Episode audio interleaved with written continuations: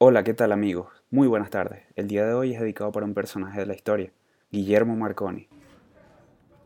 Guillermo Marconi fue un ingeniero eléctrico, empresario e inventor italiano, conocido como uno de los más destacados impulsores de la radiotransmisión a larga distancia. Fue también ganador del Premio Nobel y ganó la medalla Franklin. Fue presidente de la Academia Nacional del INSEI y el rey Víctor Manuel III de Italia lo nombró marqués. Además está incluido en el Salón de la Fama del Museo de Telecomunicaciones y Difusión de Chicago y en su honor se entregan los NAB Marconi Radio Awards.